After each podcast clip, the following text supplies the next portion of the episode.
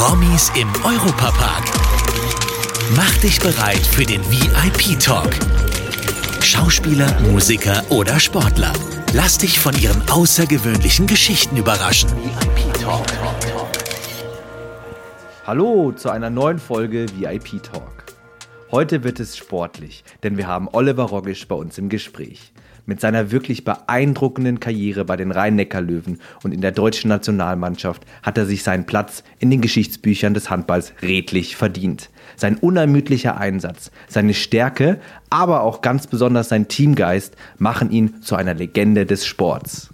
Wir freuen uns wirklich sehr mehr über seine Erfahrungen, seine aktuelle Arbeit, aber auch seine Leidenschaft für den Handball zu erfahren. Also würde ich sagen, starten wir doch direkt rein mit der Frage, was führt dich denn heute hier in das Europapark-Erlebnisressort? Ja, Papa war ja den kompletten Januar bei der Europameisterschaft, also vier Wochen unterwegs und äh, jetzt gab es Quality Time im Rolantica mit den Kids. Ähm, ich glaube, die, die beste Art und Weise, die Kids mal richtig auszupowern. Ähm, für Jung und Alt was geboten und ich war zum ersten Mal da. Meine Kinder waren mit meiner Frau schon ein paar Mal hier und sensationell. Ich muss wirklich sagen, für alle Altersklassen was dabei und äh, die Kids hatten richtig Spaß.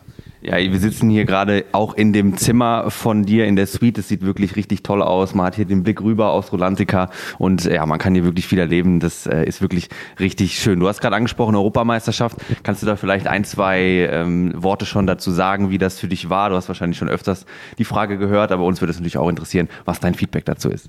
Ja, gerne. Natürlich wären wir alle gerne mit einer Bronzemedaille zurückgekommen. Ähm, ich glaube aber, der vierte Platz ist momentan das, was wir zustande im Leisten sind und äh, im Endeffekt war es äh, überragendes Turnier. Ähm, wir sind gestartet in Düsseldorf mit 50.000 Zuschauern im Fußballstadion. Weltrekord für Handball, das war schon sensationell. Aber auch die ganzen, äh, der Zuspruch der ganzen Fans in ganz Deutschland ähm, und auch wie das Team aufgetreten ist, waren sehr, sehr positiv. Wir haben eine junge Truppe, ähm, die wird in den nächsten Jahren sicher wieder mal über Medaillen spielen können, aber dieses Jahr waren wir noch nicht so weit und man muss ehrlich sagen, die Dänen, die Schweden und die Franzosen sind momentan vor uns und deswegen ist Platz vier eigentlich in Ordnung. Ja, sehr schön. Und äh, du selber bist ja gerade Teammanager bei der Nationalmannschaft, warst aber auch Profispieler bei den rhein löwen Ähm, da die Frage, wie hast du denn so diesen Übergang vom Profispieler zum Teammanager erlebt und äh, was waren denn da die größten Herausforderungen für dich? Ich glaube, das Wichtigste ist erstmal loslassen zu können. Also, dass man sich im Klaren darüber ist, dass die Profikarriere irgendwann zu Ende ist. Bei mir waren es, waren es ein paar Verletzungen, die dann ein bisschen schneller dazu geführt haben. Aber vom Kopf her war ich schon so zwei Jahre vorher mit dem Gedanken, okay, zu dem Zeitpunkt könnte es dann zu Ende sein und habe dann nicht von heute auf morgen die Entscheidung treffen müssen, sondern es war ein Prozess. Und äh, für mich war immer wichtig, aufzuhören auf einem guten Level, äh, wo man auch in der Bundesliga spielt. Ich war zu der Zeit sogar noch Nationalspieler und ich glaube, am Höhepunkt aufzuhören ist immer das Schönste. Ich hätte mich natürlich damals gerne mit dem Titel verabschiedet. Das hat leider nicht geklappt am letzten Spieltag. Aber so im Nachgang war der Übergang für mich perfekt bei den Rhein-Neckar-Löwen, so wie bei der Nationalmannschaft eben auch. Ähm, ich hatte einen, einen, Übergang, der, der sehr smooth war. Von daher war ich sehr, sehr happy und ähm, der Job macht mir nach wie vor sehr viel Spaß. Ja, ich kann das total nachvollziehen. Wir haben auch ein berühmtes Beispiel jetzt in einer anderen Sportart, im Fußball, mit äh, Jürgen Klopp, der auch gesagt hat, er geht äh, an dem Level, wo es am schönsten ist, hört man auf. Das ist eigentlich das Beste, was man machen kann, weil man dann auch den Kopf vielleicht klar hat, um neue Aufgaben anzugehen. Das ist doch sehr gut. Welche Fähigkeiten und Erfahrungen aus deiner Spielerkarriere hast du denn so mitgenommen und helfen dir mit deiner aktuellen Rolle? Also wo hast du schon äh, vorher gewusst, das kann ich gut mitnehmen, damit ich vielleicht mal eine andere Position ausübe? Ich glaube, Netzwerk ist in jedem Job wichtig. Ähm, natürlich äh, ist es bei mir auch so, dass ich ein bisschen für die Sponsoren auch zuständig bin. Wir haben mit den Rhein-Neckar-Löwen die Wirtschaftslöwen gegründet, wo wir eine Vereinigung von, von vielen Sponsoren haben. Und da zu Netzwerken ist, glaube ich, ein Riesenvorteil. Als Profisportler kannst du mit Stress umgehen. Also du bist gewohnt, immer äh, jedes Wochenende oder alle drei Tage auf Top-Level äh, zu spielen und äh, den Stress auch auszuhalten. Und ich glaube auch, dass man äh, aus Niederlagen viel lernen kann, dass man auch den Kopf schnell wieder hochkriegt, wenn mal was nicht funktioniert und nicht zu lange darüber nachdenkt, sondern gleich wieder angreift. Ich glaube, das sind Werte, die Profisportler mitbringen und die man der Wirtschaft auch sehr gut gebrauchen kann. Welche besonderen Erinnerungen hast du denn deine, äh, an deine Zeit als Spieler in der deutschen Nationalmannschaft zum Beispiel auch? Da gibt es bestimmt viele, aber vielleicht kannst du so eins rauspicken.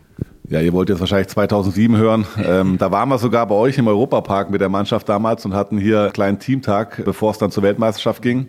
Und wie alle wissen, ist es gut ausgegangen mit der Goldmedaille. Vielleicht müssen wir das mal wieder wiederholen, mit der Nationalmannschaft vorbeizukommen vor dem großen Turnier.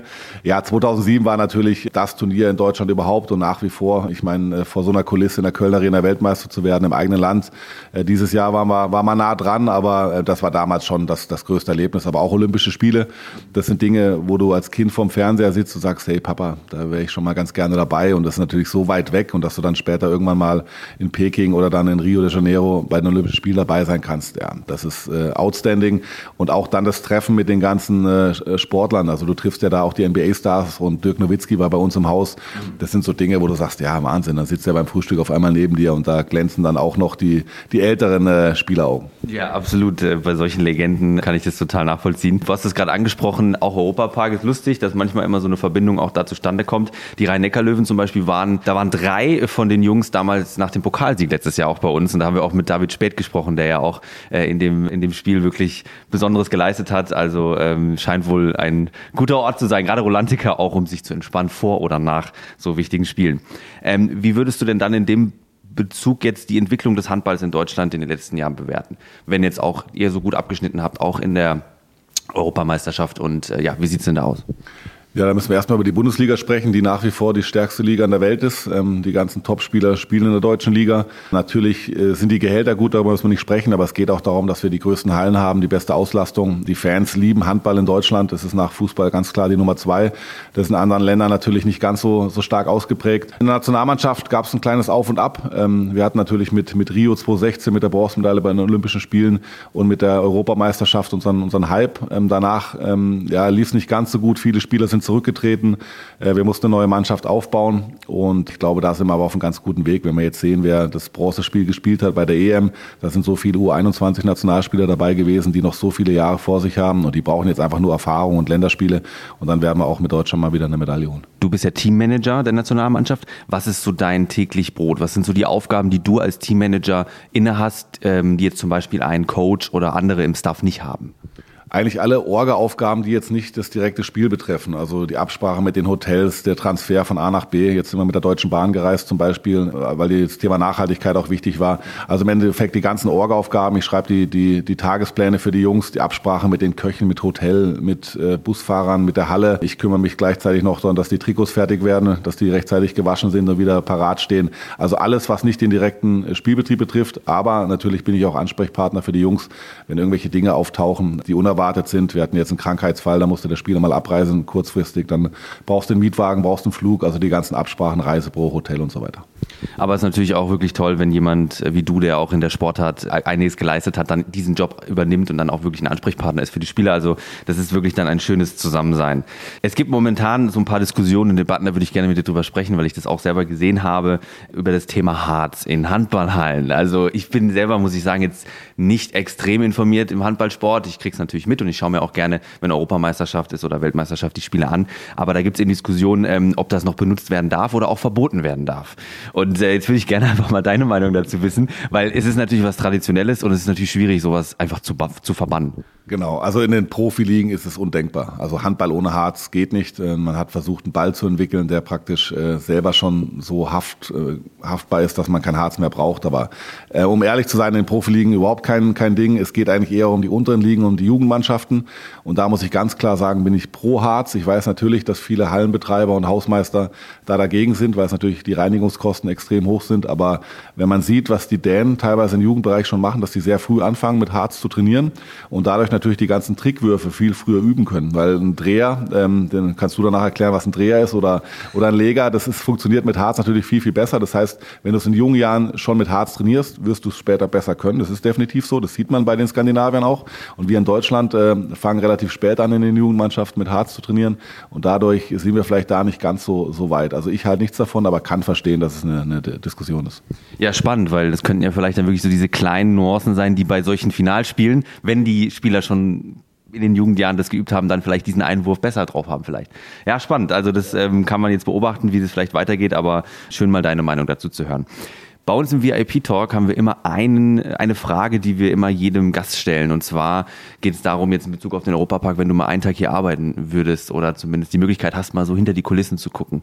Was würdest du gerne jetzt gerade Rolantica oder Europapark gerne mal machen hier im Europapark? So spontane Frage. Also ich wäre gern der Mann, der beim Wildwasser am Schluss äh, dasteht und guckt, ob alles läuft, weil ich bin gestern gefühlt 20 Mal mit meinem kleinen Sohn, der ist drei Jahre alt, die Wildwasserbahn gefahren oder diesen, diesen Wildstrom, also ja, ja, genau. Ja, ja. Und äh, jedes Mal, wenn er dann vorbei ist, hat er dann den Mann angeguckt und der Mann hat ihm immer ein Go gegeben. Also die strahlenden Kinderaugen zu sehen, egal ob es jetzt eine Rutsche ist oder Wildwasser, ganz egal. Aber ähm, die strahlenden Kinderaugen zu sehen, das würde mir, glaube ich, Spaß machen. Klar, das, irgendwann ist das wahrscheinlich normal, aber ich stelle es mir absolut cool vor, hier zu arbeiten, weil man so viele Kinder oder Menschen glücklich macht und äh, einen geileren Job gibt es, glaube ich, nicht. Das ist natürlich selbstverständlich. Vielen Dank, äh, Oliver, dir für deine Zeit. Ähm, hat mich sehr gefreut und ähm, noch einen schönen Tag im Rolantica wünsche ich. Vielen, vielen Dank. Danke VIP Talk. Das war der Europapark Podcast VIP Talk. Abonniert diesen Podcast und hört auch in unsere weiteren Europapark Podcast Formate rein. Auf VJoy und überall, wo es Podcasts gibt.